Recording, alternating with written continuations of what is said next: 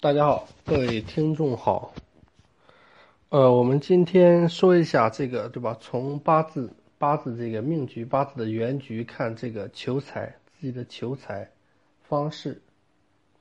大家如果对命理感兴趣，可以订阅我的专辑。我们分几个方面来讲，第一方面就是讲这个什么，这种基础求财，对吧？然后讲这个赚钱能力。赚钱就是这个高低啊，然后讲这个高级财富。首先啊，基础对吧？基础求财就基础财富干财星对吧？财星肯定就是最直接的一个自己的一个财富的一个信息啊，对吧？它也就是它就是最基础的一个财富的标志。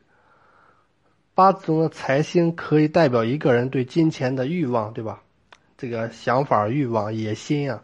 和自己的一个对金钱的掌控能力啊，偏财的一般这个财富它是大于这个正财的，同时，这个财星落在这个月令，它是最强的的最强的。然后这个透出天干，并且它是虚透的话，对虚浮的话，那么就这种的话就比较危险。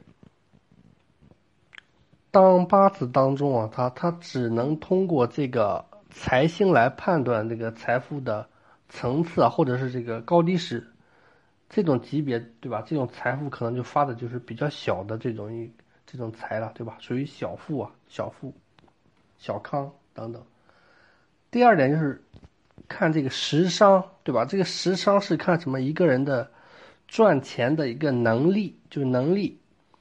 食伤生财，对吧？它是生，它是这个生财的源头啊，元神啊。当这个八字当中有食神直接，他直接升到这个财星啊，也就是说，他生财的渠道对吧，没有被堵上，比较顺畅。那么这样的财富对吧，就会比这个等级就会比较高一些。因为食伤是人的智慧对吧，是这个智慧之星啊，是你的才华之星啊，它表示一个人对吧，他的赚钱的能力就是会赚钱，能赚钱，能能赚钱。如果食伤它能升到财星，也说明这个什么命主可以依靠自己的智慧，对吧？他可以依靠自己的才华、自己的一些技能，对吧？去赚到钱，并且这个生财的能力比较强。呃，需要注意的是食神，对吧？它生正财，伤官是什么？生偏财。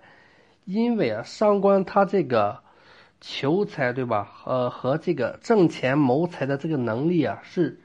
通常来说是比比这个食神厉害的，对吧？比这个食神厉害的，有这个伤官生财的人，他对吧？他很适合去创业、去经商，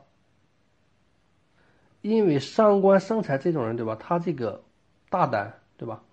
这个想法什么各方面，对吧？特别适合这个创业经商，所以这是一个赚钱能力是看这个食伤食伤生财。然后第三点要看什么？看这个官杀。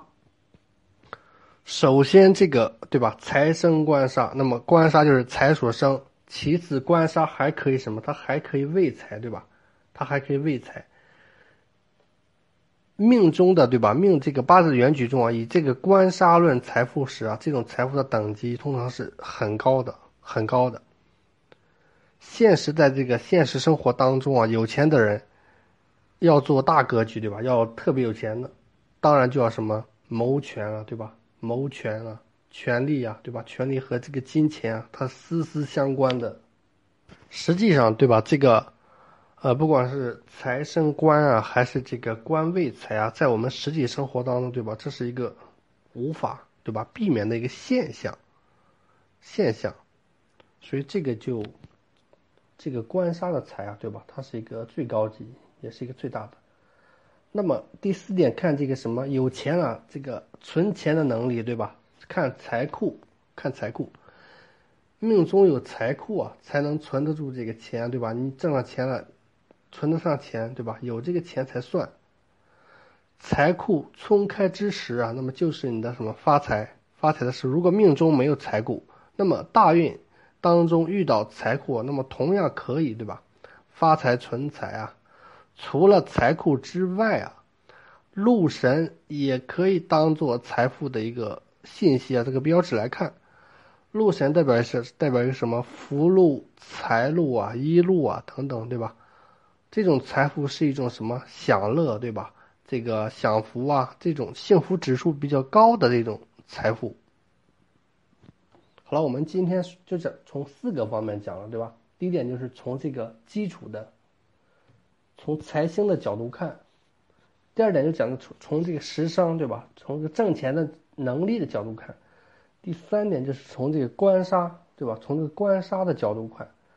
第四点就是从这个对吧财库啊、存钱啊、禄神啊这种角度来看。